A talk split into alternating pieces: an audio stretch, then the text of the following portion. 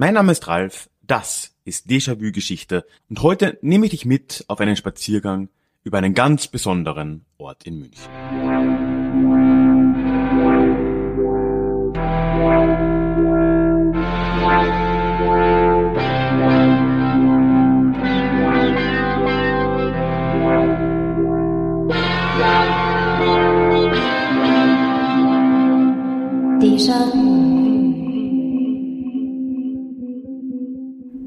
Ja, hallo und herzlich willkommen zurück zu dieser neuen Folge des Déjà-vu Geschichte Podcasts. Mein Name ist Ralf und hier in diesem Podcast, wenn du das erste Mal dabei bist, geht es alle zwei Wochen in die Geschichte. Und zwar immer mit dem Blick auf das Hier und Jetzt und womöglich, wo nötig, mit einer Portion Augenzwinkern. Eventuell hörst du es wieder mal, wenn du länger dabei bist, kennst du das ja schon. Es klingt ein wenig anders, denn ich bin heute wieder mal im Freien unterwegs. Man muss ja die letzten warmen Tage auskosten. Jetzt, wo ich das aufnehme, ist gerade der Montag, der, der 14. So eine Woche bevor die Folge erscheint. Hier in München wunderbar sonniger Tag, 26 Grad, ein Traum. Und ich stehe gerade auf einem, hm, ein bisschen traurigen Ort. so aktuell. Ich meine, wenn du die den Episodentitel gelesen hast, dann weißt du ja schon, was heute auf dich zukommt. Ich stehe hier nämlich auf der Wiesen, auf der Theresienwiese in München, wo, wenn das große C nicht wäre, bekanntlich diesen Samstag, also in wenigen Tagen, die, äh, die Wiesen, das Oktoberfest eröffnet hätte. Und wenn man hierher kommt, vielleicht warst du schon mal am Oktoberfest, so im äh, ab Ende Juli im Prinzip wird hier schon aufgebaut. Alles ist voll mit Zelten. Es ist wirklich ein äh, irrer Anblick. Jetzt steht man hier auf einem leeren Feld, mehr oder weniger. Das Einzige, was den Platz ein bisschen einnimmt, ist die Corona-Teststation, das Drive-Thru in äh, westerbayerischer Tradition, weil wer kein Auto hat, sollte sich auch nicht testen lassen dürfen. So, bevor wir reinstarten, möchte ich mal einen kleinen Ausblick geben, was ich denn heute oder was wir denn heute gemeinsam überhaupt vorhaben. Du kennst es vielleicht schon von älteren Folgen. Äh, ich habe ja schon einige dieser Stadtspaziergänge, Stadtrundgänge gemacht. Unter anderem vor kurzem in Wien mit Fokus auf die osmanische Belagerung von 1683. Dann aber auch schon durch Freising, das war letztes Jahr, und durch Avignon, das war früher äh, im äh, April diesen Jahres, dürfte das gewesen sein. Heute möchte ich was ähnliches machen. Und zwar möchte ich ein paar Geschichten aus München erzählen, aber dadurch, dass München ja doch erstens recht groß ist, recht viel Geschichte hat und äh, ja ähnlich wie bei Wien, das einfach zu viel wäre, eine richtige Stadtführung zu machen und ich auch einfach zu wenig drüber weiß, dachte ich mir ja, man könnte ja wieder ein Thema rausgreifen, habe dann ein bisschen recherchiert, um das ein bisschen einzugrenzen und bin jetzt aber zum Schluss gekommen, dass ein Thema vielleicht gar nicht die beste Möglichkeit ist, sondern ein Ort, ein äh, begrenzterer Ort, vielleicht sich besser eignet. Und deswegen sind wir hier auf dem ja, Oktoberfestgelände ohne Oktoberfest. Ja, und ich möchte ein paar Episoden aus der jüngeren oder auch älteren Geschichte erzählen, die hier oder ja, auf der Wiesen oder drumherum stattgefunden haben. Wie immer bei diesen Folgen gibt's Fotos. Du findest einen Link auf meinen äh, Blog bzw. auf meiner Website in den in den Show Notes und dort werde ich all diese Fotos reinstellen, die ich jetzt so parallel mache. Ich weise dann auch immer darauf hin, wenn ich Fotos äh, schieße. Das heißt, äh, du kannst dann das alles dort entweder live oder danach dir anschauen. Ich stehe jetzt gerade wirklich unten auf dem Gelände, direkt wo äh, ja sonst die Zelte wären. Hier werden wir jetzt anfangen mit einer ja, mit der Geschichte des Oktoberfests selbst. Das habe ich, wenn ihr das bekannt vorkommt, schon einmal auf dem Blog ein wenig gemacht, aber das kann man ja auch hier im Podcast nochmal erneuern. Von hier spazieren wir dann in Richtung Haupteingang zum Oktoberfest, sprechen dort über, ja, wohl, was heißt wohl, das tragischste Ereignis, das im Kontext des Oktoberfests jemals äh, stattgefunden hat, nämlich das Oktoberfest-Attentat von 1980. Ja, und dann äh, gehen wir noch ein Stückchen weiter in Richtung Paulskirche, die man dann auch auf dem Foto schon sehen wird von hier, und sprechen über den äh, ja, spektakulärsten Unfall, den es in der jüngeren Münchner Geschichte gegeben hat, nämlich einen Flugzeugabsturz im Jahr 1960, der ja auch direkt hier geschehen ist und äh, über 50 Menschen in den äh, Tod gerissen hat. Also du merkst schon, keine rein heitere Folge, auch ein bisschen schwierig von Oktoberfest zu ähm, ja, Mord und Unfall, aber ich glaube, wir werden es hinkriegen. Und starten jetzt mal mit der ersten Geschichte, mit der ersten Episode rein, nämlich zum Oktoberfest selber. Und dabei werden wir dann auch vielleicht rausfinden, seit wann es eigentlich dieses Jahr das erste Mal ist, dass es nicht stattfindet.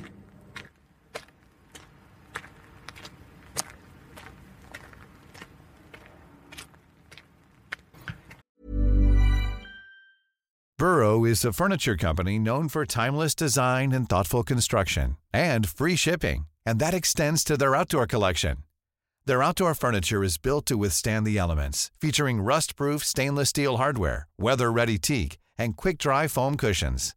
For Memorial Day, get 15% off your Burrow purchase at burrow.com slash ACAST and up to 25% off outdoor.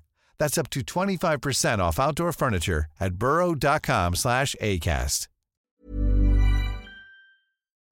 Ich bin jetzt hier nur ein, ein paar Meter gegangen im Prinzip in den Schatten. Es war dann doch ein bisschen zu heiß unten auf der Fläche. Man muss dazu sagen, auf den Fotos wirst, wirst du das auch sehen, falls du die Festwiese nicht kennst.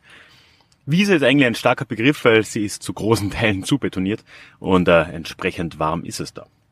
Ich muss auch mich gleich korrigieren. So schlimm ist es mit dem Autostart Bayern noch gar nicht. Ich habe gerade ein paar Leute gesehen, die mit dem Fahrrad in den Drive-Thru-Corona-Test gefahren sind. Also hey, es gibt hier Fortschritt. Ja, im ersten Teil jetzt möchte ich mal ganz grundlegend drüber reden, wie das Oktoberfest äh, überhaupt entstanden ist. Und äh, ja, dabei natürlich auch ein bisschen über den Ort hier selbst reden.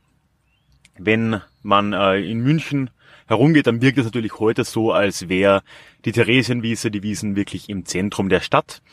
Aber es wird dich wahrscheinlich wenig überraschen zu hören, dass das äh, historisch natürlich nicht so war. Die historische Innenstadt Münchens ist ja tatsächlich nur das, was innerhalb des Altstadtrings ist, also innerhalb der äh, ehemaligen Stadtmauern. Es gibt auch noch einige Stadttore in München, wo man das ganz gut erkennen kann. Das Isartor, dann äh, das Karlstor am Stachus, äh, das Sendlinger Tor.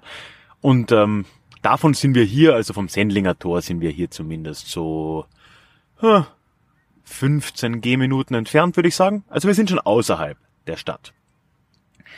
Ja, und diese Wiese, was es ja ursprünglich wirklich war, außerhalb von München, beziehungsweise zwischen München und dem Vorort Sendling, ist äh, schon lange benutzt worden für verschiedene Aktivitäten, unter anderem zum Beispiel Pferderennen, aber auch wirklich alles Mögliche.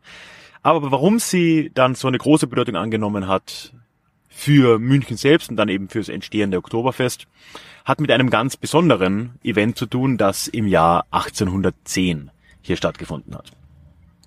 1810, wenn du die europäische Geschichte oder auch die bayerische Geschichte, mitteleuropäische Geschichte ein bisschen im Kopf hast, kannst du dir schon denken, ja, das war eine interessante Zeit. Das war eine Ära der napoleonischen Kriege. Und äh, in der Zeit hat sich in Bayern ja viel getan. Der erste bayerische König wurde ja erkoren, gekrönt, ähm, Max Josef der Erste. Der wurde von Napoleon ja de facto zum äh, bayerischen König gemacht, gekrönt. Und ähm, das war im Jahr 1806. Und jetzt 1810 wird hier eine große Feierlichkeit für den Sohn des bayerischen Königs, nämlich für den Kronprinzen Ludwig, organisiert. Denn der sollte jetzt, wie es sich gehört, verheiratet werden. Verheiratet wird er mit äh, Therese von Sachsen-Hildburghausen ja, und dafür, wie es sich gehört, wird eine recht prunkvolle und mehrwöchige Feier tatsächlich angesetzt. Also die Hochzeit selbst ist im äh, frühen Oktober 1810 und eine Woche drauf ist dann ein Teil der Feierlichkeit ein Pferderennen, das eben hier auf der alten Festwiese vor den Münchner Stadttoren organisiert wird. Und das Ganze war auch nicht viel mehr als das, war auch erstmal nicht übermäßig außergewöhnlich. Also wie gesagt, Pferderennen gab es schon früher, die waren in ganz Europa natürlich sehr beliebt. Gerade unter den Adligen ist natürlich, ja, Pferde spielen eine Rolle, ne? Also da waren Pferderennen schon immer recht en vogue. Allerdings war die große Zeit der Pferderennen da im frühen 19. Jahrhundert auch schon wieder vorbei. Es war also ein gewisses Event auch fürs Volk, das da teilnehmen konnte oder zuschauen konnte. Und äh, ja, war in gewissermaßen schon etwas, äh, ja, zumindest ein bisschen Aufsehenerregendes. Und es gab aber dann drumherum auch noch ein paar andere Festlichkeiten noch an, an demselben Tag. Es gab zum Beispiel eine Trachtenschau für den Kronprinzen, der dann Trachten aus ja, ganz Bayern sich da vorführen hat lassen von Kindern. Auch etwas, wo ich über dem, auf dem Podcast schon mal drüber geredet habe übrigens. Die Geschichte der Tracht ist auch etwas, was damals ja eigentlich erst so richtig erfunden wurde. Ja, und aus diesem eigentlichen Pferderennen ist dann irgendwie tatsächlich das Oktoberfest geworden. Und das ist an sich schon mal interessant, weil das Rennen von 1810 mit dem Oktoberfest erstmal sehr wenig zu tun hat. Gut, es war im Oktober, ist ein guter Anfang. Es war in irgendeiner Form ein Fest, aber zum Beispiel, was verbindet man heute mit dem Oktoberfest? Man verbindet damit Fahrgeschäfte, man verbindet damit Bierzelte und man verbindet damit natürlich Bier. Und es gab im Prinzip nichts davon. Ja, Fahrgeschäfte gab es vielleicht sogar ein paar, ein paar Schaukeln oder so, aber es gab keine Zelte und es gab auch keinen Alkohol auf der ersten Wiesen, wenn wir so nennen wollen, sondern wenn man ein Bier oder eher sogar damals noch einen Wein trinken wollte, dann musste man vom Gelände weggehen auf die später sogenannte Theresienhöhe. Das ist auch, wo ich gerade sitze. Und ja, dort gab es dann ein bisschen was zu kaufen. Aber im Endeffekt kann man sagen, diese frühe Wiesen war, oder diese erste Wiesen, hat mit dem, was wir heute als Oktoberfest kennen, noch ziemlich wenig zu tun gehabt. Aber sie war schon ein Erfolg, also das muss man äh, auch festhalten. Und äh, gerade für Ludwig, der wirklich angetan war von, von dieser Feierlichkeit anscheinend, war das ein Erfolg. Und ähm, als dann der landwirtschaftliche Verein Bayerns äh, auf ihn zugekommen ist und ihn gefragt hat, ob man denn das nicht äh, jährlich machen könnte, hat er gemeint, ja, das unterstützt er, das ist eine, eine gute Idee. Und äh, damit ist schon dann wirklich auch der Plan entstanden, die Wiesen, das Oktoberfest jährlich abzuhalten. Und auch im gleichen äh, ja, quasi im gleichen Atemzug, hat äh, Ludwig dann auch gemeint, es wäre doch schön, oder er hat zugestimmt, vielleicht hat es ein anderer vorgeschlagen, dass diese Festwiese umbenannt wird in die Theresienwiese nach der jungen Prinzessin. Und seitdem kann man sagen, gibt es tatsächlich ein jährliches Oktoberfest auf der Theresienwiese. Oder zumindest könnte man das sagen, aber beim näheren Hinblick wird das dann auch schon langsam wieder ein bisschen, ja, das Bild vergilbt ein wenig. Weil gerade in den ersten Jahren war von einem regelmäßigen Oktoberfest, ja, da konnte gar keine Rede sein. Napoleon war immer noch ein Ding, ne? 1810, 1811, das äh, ist immer noch vor dem Ende der napoleonischen Zeit. Und äh, tatsächlich durch diese Kriege gab es dann mehrere Ausfälle in der Zeit. Napoleon ist ja dann erst 1813 in der Völkerschlacht bei Leipzig äh, erstmals im größeren Stil besiegt worden. Und dann nach seiner Rückkehr bei äh, Waterloo, das war dann 1815. Und dementsprechend äh, fand auch das Oktoberfest nicht sofort wieder statt. Aber es fand dann in den späten 1810er Jahren wieder statt. Und tatsächlich hat sich dann 1819 auch die Stadt München bereit erklärt, als Organisatorin aufzutreten. Und seitdem kann man jetzt wirklich sagen, gibt's hier eine Tradition. Denn die Stadt ist heute noch Veranstalterin des, äh, des äh, Oktoberfests und hat das seit 1819 eben auch gemacht der Weg zu dem, was das Oktoberfest heute ist, ist trotzdem ein langer. Wie gesagt, am Anfang waren die, ja, die Unterschiede deutlich größer als die Gemeinsamkeiten äh, zum heutigen Oktoberfest, wenn wir es mal so sagen wollen. Und das hat auch noch relativ lang gedauert. Und man kann sagen, das gesamte 19. Jahrhundert ist eigentlich so eine, ja, so eine schrittweise Annäherung an das, was wir heute als Oktoberfest kennen. Und mit Ende des 19. Jahrhunderts haben wir das dann erreicht. Also das ging dann wirklich so in Schritten.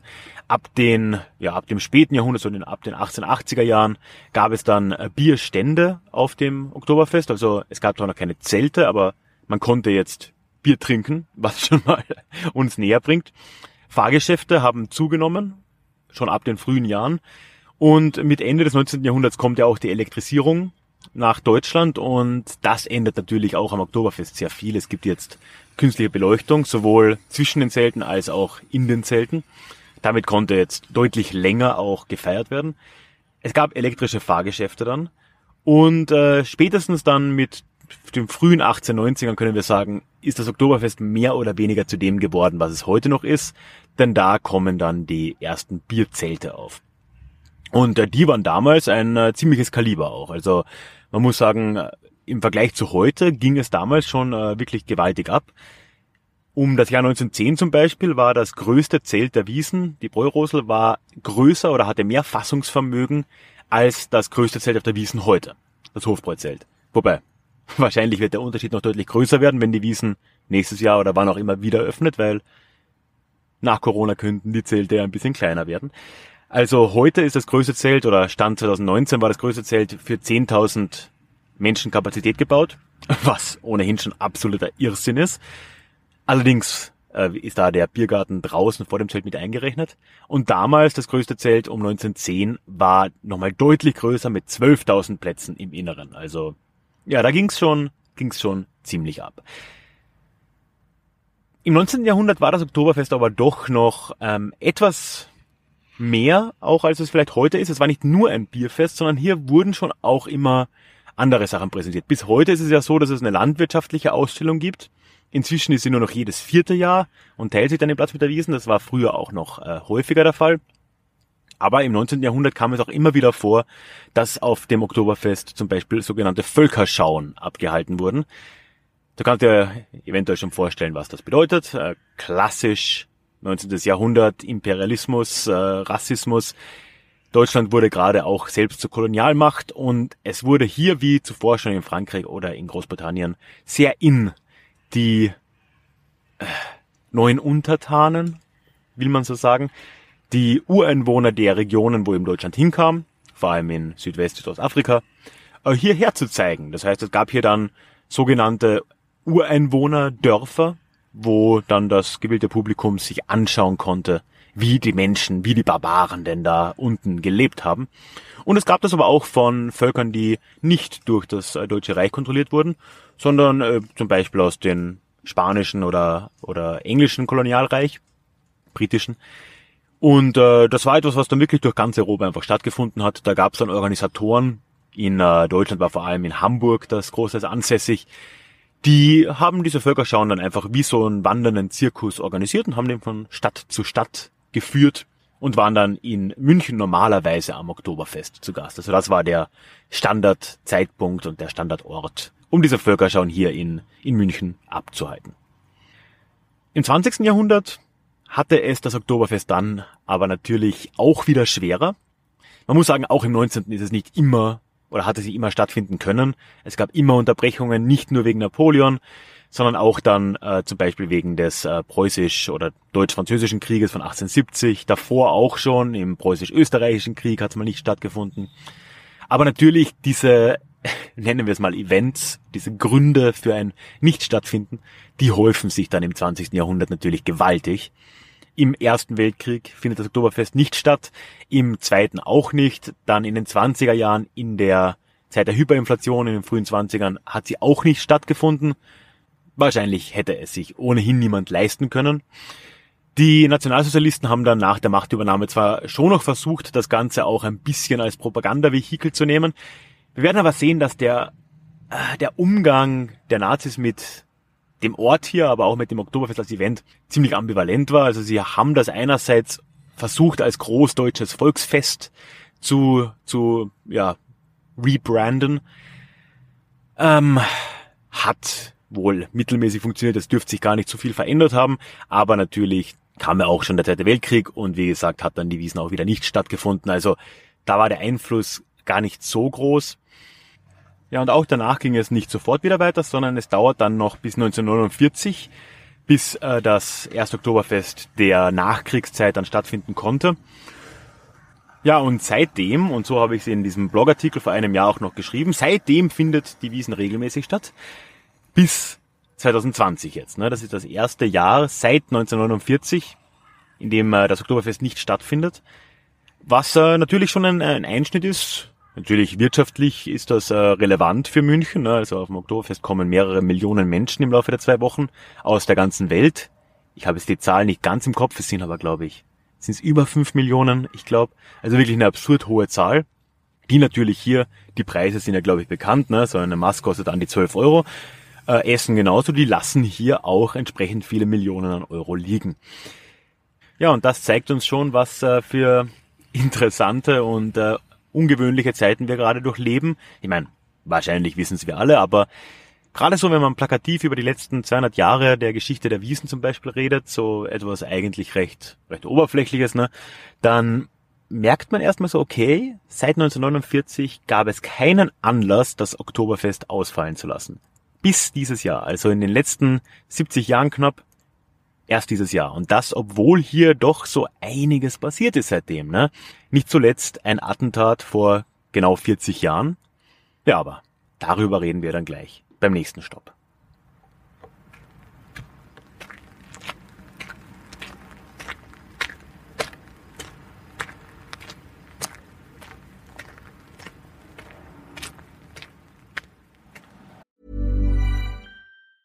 Everyone knows therapy is great for solving problems, but getting therapy has its own problems too, like finding the right therapist, fitting into their schedule, and of course, the cost. Well, BetterHelp can solve those problems. It's totally online and built around your schedule. It's surprisingly affordable too. Connect with a credentialed therapist by phone, video, or online chat, all from the comfort of your home. Visit betterhelp.com to learn more and save 10% on your first month. That's BetterHelp, H E L P. So, jetzt bin ich einmal de facto quer über übers Festgelände gelaufen und stehe jetzt hier beim Haupteingang zum Oktoberfest oder es wäre der Haupteingang, wenn es stattfinden würde, beziehungsweise dann jetzt auch die Zufahrt zum, zur Drive-In-Teststation. Hier war auch schon äh, für lange Zeit der Haupteingang, weil ähm, ja, das ist im Prinzip so der, der Ausgang in Richtung Bahnhof auch, also halt natürlich da auch recht praktisch gelegen bin nicht alleine da, es ist auch irgendwie eine, ein Fernsehteam da, also das Ganze, worüber ich jetzt sprechen werde, jährt sich immerhin in äh, zwölf Tagen zum 40. Mal. Ja, was ist denn hier jetzt genau passiert? Es ist der 26. September 1980 und wie üblich ist die Wiesen jetzt äh, im vollen Gange. Wir sind gerade wirklich mittendrin. Ja, und an dem Tag ist äh, auch einiges los. Damals war es noch ein bisschen kleiner als heute, aber es waren hier doch äh, zahlreiche Menschen unterwegs, abends kurz nach 10 Uhr. Und ja, plötzlich geht dann auf, äh, auf einer Seite des Eingangs eine Stichflamme in Richtung Himmel. Die Leute drehen sich und bevor man äh, ja, es auch schon mitkriegt, fliegt dort eine Bombe in die Luft. Das war eine recht fiese, selbstgemachte Rohrbombe. So anderthalb Kilo, was auch immer das jetzt genau sagen soll, an TNT mit äh, ganz scheußlich, äh, so, ich weiß nicht, ob es Nägel waren, aber halt so ja, Material drin, das halt durch die Gegend geschleudert wird. Mehr oder weniger sofort sterben die Leute in der äh, direkten Umgebung. Es sind insgesamt 13 Tote, die da zu beklagen waren. Darüber hinaus aber eben durch diese Geschosse und durch die enorme Explosion und durch die Druckwelle sind äh, insgesamt über 200 Menschen hier verletzt worden und teilweise auch sehr schwer. Also äh, Verletzungen äh, im Gesicht, die teilweise wirklich Jahrzehnte noch äh, chirurgisch behandelt wurden. Also wirklich äh, ganz, ganz äh, grauslige, schlimme, äh, schlimme Verletzungen. Dieser, dieses Oktoberfest-Attentat, wie es dann genannt wurde, vom 26. September 1980, ist der schwerste terroristische Anschlag in der Geschichte der Bundesrepublik und ähm, bezeichnet in heutiger Zeit vielleicht, äh, wo das ja auch immer wieder mal äh, zu Recht Thema wird, nicht etwa linksterroristisch, wie gerne behauptet wird, dass das die große Gefahr wäre, sondern war einer ja, aus, dem, aus dem rechten Umfeld, beziehungsweise aus dem äh, Neonazi-Umfeld. Zumindest der eine Täter, den man da äh, zweifelsfrei mehr oder weniger ausfindig machte, kommt aus äh, eben diesem, diesem Umfeld. Die Ermittlungen sind da auch relativ schnell in diese Richtung gegangen, wobei man jetzt schon mal zuerst einwenden muss, dass die, die Zeit eine recht kritische war. 1980 war Bundestagswahl und äh, der bayerische Ministerpräsident Franz Josef Strauß war Kanzlerkandidat der CSU CDU gegen Helmut Schmidt. Es war wenige Tage de facto vor der Wahl, die wäre am 5. Oktober äh, war die 1980. Und ja, Strauß Plattform unter anderem nach den äh, gewalttätigen 70er Jahren mit äh, Rote Armee-Fraktion und äh, Linksterrorismus. Ja, ein Teil seiner Plattform war äh, Sicherheit im Land und vor allem Sicherheit gegen linken Terrorismus. Und da äh, war natürlich ein äh, rechtsextremer Anschlag kritisch. Es wurde also hier eine Soko eingesetzt, knapp 50 Mann der, äh, des Landeskriminalamts Bayern, die hier die Ermittlungen aufgenommen haben. Und ähm, ja, am Ende eigentlich recht schnell zu einem Ergebnis gekommen sind. Es äh, war ein junger Mann, einer der 13 Toten, die hier vor Ort gefunden wurden, der der Attentäter sein soll. Ein äh, Gundolf Köhler in seinen frühen Zwanzigern, äh, der hier direkt neben der Bombe quasi äh, schwer verbrannt, äh, wurde seine Leiche aufgefunden. Und sehr schnell haben sich dann Verbindungen zur rechtsextremen Ecke aufgetan. Also er war wohl Mitglied oder zumindest aktiv in der sogenannten Wehrsportgruppe Hoffmann, damals äh, berüchtigte Vereinigung ähm, eines Neonazis aus Franken, der ja lange Jahre in den späten 70ern, also mehrere Jahre, sollte man vielleicht sagen, eben sogenannte Wehrsportübungen gemacht hat und de facto mit anderen Neonazis den Guerillakrieg, den Bürgerkrieg geübt hat. Die äh, Gruppe wurde gerade in dem Jahr, im Frühjahr 1980, tatsächlich auch verboten. Als eben verfassungsfeindlich, was sie äh, selbstverständlich war. Ja, und äh, dieser Täter, Gundolf Köhler, äh, war mit denen im Kontakt und war wohl auch äh, im Austausch, weil er eine, ja, eine Gruppe in seiner Heimat Donaueschingen äh, gründen wollte. Gut, soweit war die Lage auch relativ klar, aber der, der Fall hat seitdem ja, die Gemüter nicht mehr so recht losgelassen, was äh, an einigen Ungereimtheiten liegt, die ich jetzt nicht beurteilen will. Ich äh, will jetzt nur mal darlegen, was so die Punkte waren. Ähm, aber ja, es genügt zu sagen, auch ohne da jetzt äh, zu tief einzusteigen, ich kann es auch, ich kann es einfach nicht beurteilen, dass die Aufarbeitung dieses äh, Verbrechens hier zumindest lückenhaft war. Es gibt wohl Hinweise darauf, dass es mehrere Täter gab, also dass Gunnar Köhler nicht der Einzige war. Äh, dafür gibt es Zeugenaussagen. Also hier direkt gegenüber vom Eingang ist, äh, ist äh, das Bad, so ein jetzt von Augustiner, äh, vom Augustinerbräu ein, ein Lokal, was auch damals schon ein Lokal war. Und da gab es jemanden, äh, der ja, von dort Gundolf Köhler beobachtet hat, wie er wohl mit mehreren, äh, mit zwei anderen Männern hier wild diskutiert hat. Auch eine Frau hat sich gemeldet, die hier am Eingang war und das äh, gesehen hat. Und ähm, die wurden zwar vernommen, aber der Sache wurde dann nicht mehr näher nachgegangen. Ähnlich äh, wohl auch gab es einige äh, Kontakte in der rechtsextremen Szene. Da haben sich zwei gemeldet, die gesagt haben, sie glauben, äh, dass, dass Gunolf Köhler hier gemeinsam mit einem äh, niedersächsischen Rechtsradikalen das gemeinsam geplant haben könnte. Da wurde dann auch eine Razzia gemacht. Man hat dann erstmal nichts gefunden und hat es auch dabei belassen. Es gab aber immer noch einige Ungereimtheiten. So äh, wurde hier direkt vorne auf der Kreuzung, ich mache hier natürlich dann auch Fotos, ich sage noch, nachher nochmal, äh, welches Foto was genau ist, wurde eine Hand gefunden, eine abgetrennte Hand, die aber keinem der Opfer hier vor Ort äh, zugeordnet werden konnte. Also muss das wohl von jemandem gewesen sein, der, ja, abgesehen von dieser Verletzung, das Ganze überlebt hat und davongekommen ist. Da war jetzt äh, eine Schlussfolgerung, dass dass ein unschuldiges Opfer wohl nicht abgehaut wäre. Na gut, muss nicht sein, kann sein. Ne? Ja, und so ist die Diskussion im Prinzip seit äh, 1980 nicht mehr ganz verstummt. 1982 wurde das Ganze dann von dieser Soko, des Landeskriminalamtes, dann doch erstmal abgeschlossen. Rudolf Köhler war für sie der einzige äh, Täter. Gerade in ähm, den Medien gab es aber dann doch immer wieder Versuche, das Ganze aufzurollen. Es gab hier einen oder gibt immer noch einen Journalisten des Bayerischen Rundfunks hier, der das Ganze dann wirklich in jahrzehntelanger Arbeit versucht hat, bestmöglich aufzuarbeiten. Der, äh, der Journalist heißt äh, Ulrich Chaussy.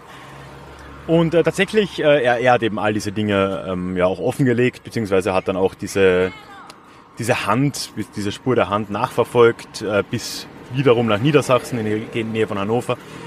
Ähm, und hat tatsächlich dann auch äh, so weit gebracht, also unter anderem durch seine Leistung, dass 2014, also eigentlich vor recht kurzer Zeit, die Ermittlungen wieder aufgenommen wurden, auch auf politischen Druck. Allerdings äh, wurden zwar neue Zeugen vernommen, es gab auch wieder neue Aussagen, neue Zeugen tatsächlich auch, aber es wurde dann dieses Jahr, gerade vor wenigen Monaten, dann wieder ergebnislos abgeschlossen. Ja, und damit äh, können wir jetzt wohl sagen, dass wenn die Hintergründe andere waren, also wenn es da mehrere Täter gab, wir es wohl nicht mehr rausfinden werden können. Beziehungsweise, ja, scheint nichts darauf hinzudeuten, dass das noch möglich wäre. An der Stelle, äh, wenn du dich da ein bisschen mehr damit beschäftigen willst, ist ja wirklich ein sehr komplexes Thema. Ich habe jetzt auch nur die Oberfläche gekratzt, auch auf die Gefahr hin, da etwas furchtbar Falsches zu sagen, einfach weil ich stehe hier auf einer Kreuzung, ich habe nicht meine Unterlagen vor mir. Also generell verzeih mir, wenn da das ein oder andere vielleicht doch äh, nicht ganz äh, zutrifft.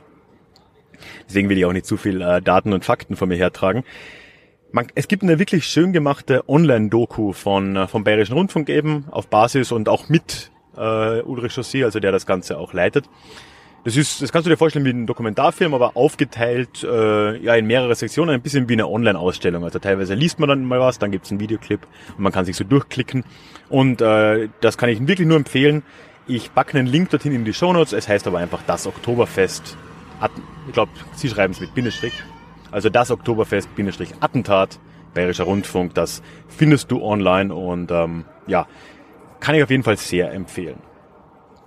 So, aber einen letzten Abstecher machen wir jetzt noch. Nämlich das äh, Oktoberfest-Attentat 1980 ist sicher das tragischste Ereignis des Oktoberfests. In der Geschichte Münchens und auch direkt hier in der Umgebung ist es aber tatsächlich nicht das Ereignis mit den meisten Todesfällen in den letzten 70 Jahren, sondern das war ein Unfall, der sich auch nicht weit von hier ereignet hat. Eine fast vergessene Geschichte und dafür bewegen wir uns jetzt nochmal hier ein, ein paar Meter weiter in Richtung Bahnhof.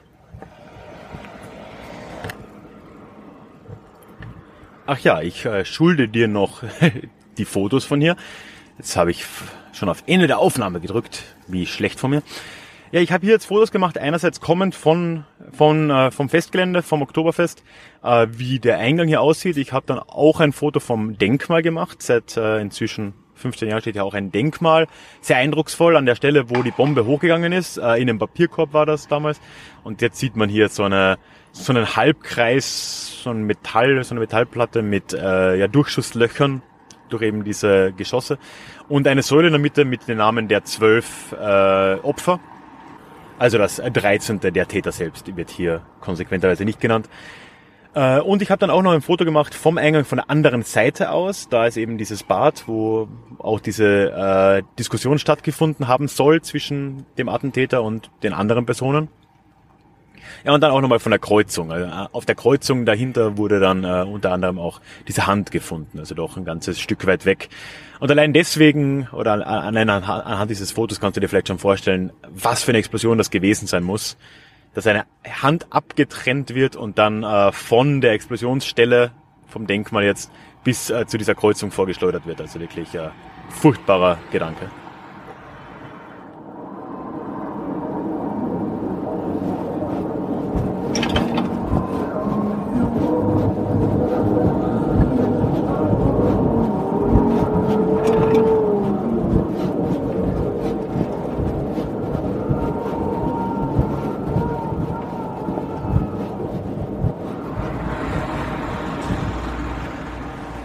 So, jetzt sind wir noch ein paar Meter weiter. Ich bin jetzt hier mit dem äh, Radl die zwei Minuten hier, hierher gefahren. Und im Prinzip sind wir immer noch in äh, Sichtweite vom Oktoberfestgelände.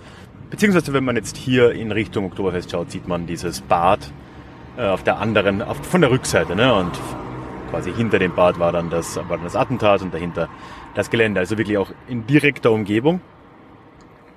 Und hier an der Stelle, an dieser Kreuzung der heutigen Martin-Greif-Straße und der Bayerstraße, die dann äh, vom Bahnhof kommt, ist äh, im Jahr 1960, also ziemlich genau 20 Jahre vor dem Attentat, der, der opferreichste Unfall der, der Münchner jüngeren Geschichte geschehen. Etwas, was, äh, ja, vergessen ist vielleicht falsch, aber worüber man eher selten etwas liest, was aber unfassbar dramatisch ist und eigentlich kaum vorstellbar. Hier ist mitten in der Stadt ein Flugzeug abgestürzt. Es war im Dezember 1960. Damals äh, war hier noch, oder was heißt damals, immer noch teilweise präsent, aber damals war die amerikanische Armee hier in München noch deutlich präsent. Und äh, unter anderem gab es für die Kinder, beziehungsweise nicht mehr Kinder der, der hier stationierten US-Soldaten auch eine Universität. Das war die Maryland University. Und äh, an dem Abend wollten einige der Studenten dort, das war kurz vor Weihnachten oder zehn Tage vor Weihnachten, wollten nach London fliegen, um äh, ja dort ein paar Tage zu verbringen. Ein Vater eines dieser Studenten war Pilot, hat dann eben angeboten, diesen Militärjet äh, dort auch hinzufliegen. Ja, und insgesamt waren äh, 20 Personen da an Bord und sind gestartet. Noch vom alten äh, Münchner Flughafen in Riem, also im äh, Ostteil Münchens. Der heutige Flughafen ist äh, im Norden außerhalb der Stadt. Wie es ja auch in, ja, in vielen Städten mit der Zeit üblich wurde, dass das Ganze äh, ja, verschoben wurde. Also nicht allzu weit Luftlinie. Und äh, an dem Tag waren die Bedingungen schwierig. Es war neblig. Einige Flugzeuge, unter anderem der Lufthansa, sind auch am Boden geblieben, weil ja die Sicht einfach zu schlecht war. Aber dieser kleine Militärjet, das war, ja, der Pilot meinte, der, er kann das, äh, kann das schon riskieren. Es gab auch Probleme mit den Triebwerken, was damals wohl auch nicht ganz so unüblich war. Also sie haben mehrere Versuche gebraucht, bis sie die zum Laufen bekommen haben. Aber auch das schien jetzt zumindest noch nicht sonderlich äh, besorgniserregend. Ja, und so ist dann äh, das Flugzeug mit einigen Startschwierigkeiten dann doch abgehoben von Riem in Richtung Innenstadt, also natürlich ne, in Richtung Westen. Damals ist man die Städte auch noch nicht so umflogen. Aber schon nach wenigen Minuten äh, eröffnet sich das ganze Ausmaß des Problems mit dem Flugzeug. Nämlich eines der Triebwerke fällt dann mitten im Flug aus. Der Pilot kann keine Höhe mehr gewinnen über der Stadt München und er erreicht dann gerade zu dem Zeitpunkt eben die Theresienwiese, was eine der wenigen Gebiete jetzt in der Region ist, die nicht äh, ja, komplett zugebaut sind. Und versucht jetzt hier äh, zu wenden. Also er funkt den Flughafen Riem wieder an, kündigt an, dass er, dass er umkehren will und versucht hier zu wenden. Und äh, in diesem Wendemanöver übersieht er wohl die Kirche, die Paulskirche hier, und äh, streift wirklich, streift nur ziemlich leicht mit dem äußeren Teil seines Flügels die Spitze dieses äh, Kirchturms hier. Das äh, Flugzeug gerät vollkommen außer Kontrolle und stürzt hier vor mir auf äh, der Kreuzung ab, äh, wovon ich dann auch ein Foto schießen werde. Ein Foto von der Kirche, die sieht man von hier nicht, aber ich habe ein, äh, von der Wiesen aus ein Foto geschossen. Äh, siehst du dann auch im Blogartikel. Und ja, stürzt hier runter mit den 20 Insassen und äh, zu allem Übel vollgetankt und stürzt nicht einfach auf die Straße oder auch nicht auf eine leicht befahrene Straße, sondern mitten in eine Straßenbahn rein.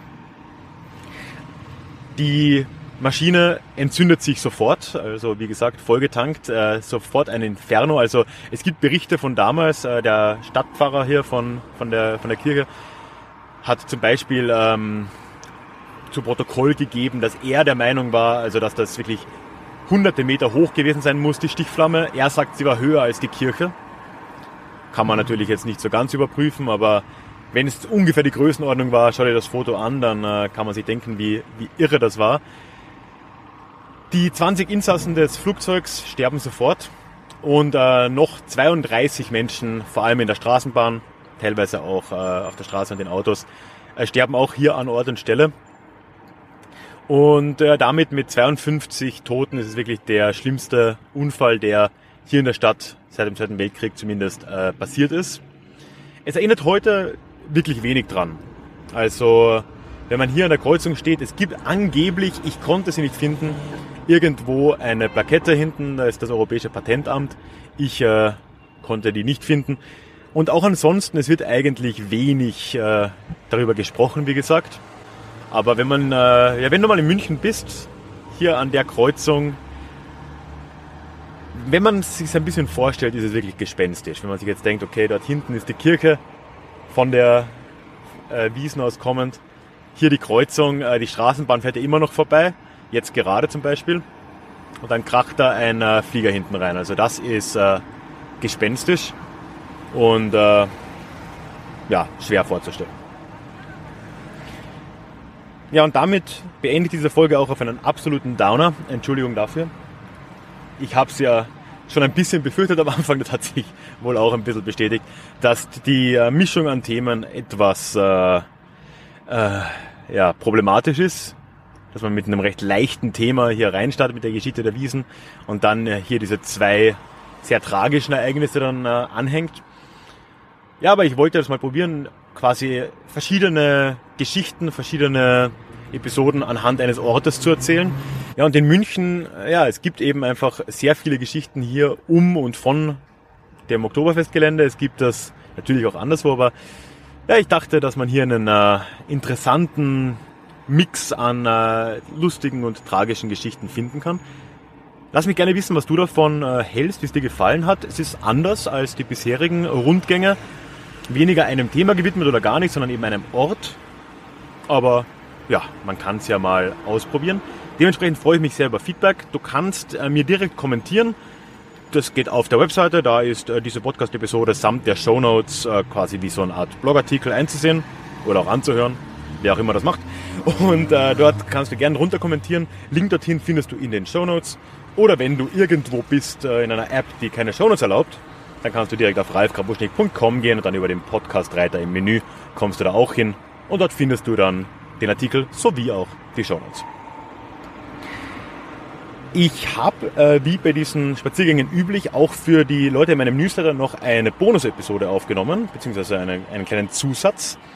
Nämlich erzähle ich dort auch noch äh, die Geschichte des größten Prunkbaus des äh, Wiesengeländes, nämlich der Bavaria-Statue und der Ruhmeshalle dahinter. Das ist wirklich ein ganz imposanter Bau und erzählt uns äh, sehr viel über das 19. Jahrhundert in Bayern in einer Zeit direkt vor der deutschen Einigung im, äh, im Kaiserreich und auch einen Kampf der Ideen damals, äh, wo verschiedene Vorstellungen über die deutsche Nation oder auch eventuell eine bayerische Nation sich im Kunstverständnis auch bekämpft haben.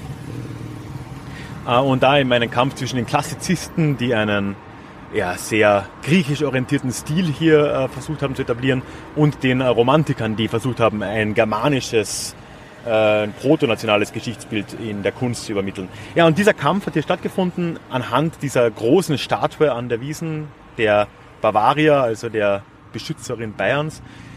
Hör dir das gerne an. Wenn du im Newsletter bist, dann bekommst du das am Mittwoch ganz normal wie üblich im zweiwöchentlichen Newsletter. Und äh, ja, wenn du noch nicht im Newsletter bist und dich das aber interessiert, dann melde dich gerne an. Alle Infos dazu, was du sonst im Newsletter erwarten kannst, findest du auf meiner Website. Dort ist auch die Anmeldung auf ralfkrabuschnik.com slash newsletter. Ja, und zum Abschluss freue ich mich natürlich, wenn du mich abonnieren würdest, egal wo du mich hörst, einfach mal kurz auf den Abo-Button oder den Folgen-Button, je nach App. Das hilft mir ganz enorm. Und am Schluss, wie immer, danke ich allen, die Déjà-vu-Geschichte auch finanziell unterstützen. Ihr macht das alles hier möglich. Vielen, vielen Dank.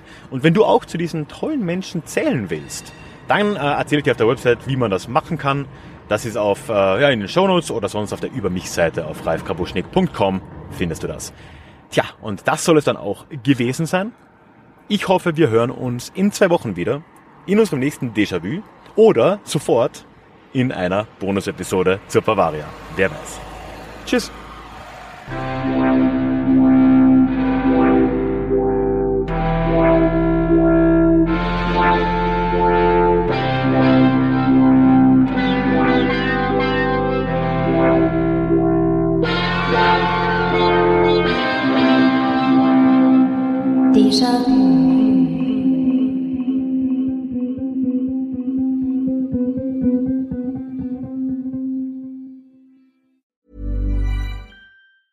Hey, it's Danny Pellegrino from Everything Iconic. Ready to upgrade your style game without blowing your budget? Check out Quince. They've got all the good stuff shirts and polos, activewear, and fine leather goods, all at 50 to 80% less than other high end brands. And the best part? They're all about safe, ethical, and responsible manufacturing. Get that luxury vibe without the luxury price tag. Hit up quince.com slash upgrade for free shipping and 365 day returns on your next order. That's quince.com slash upgrade.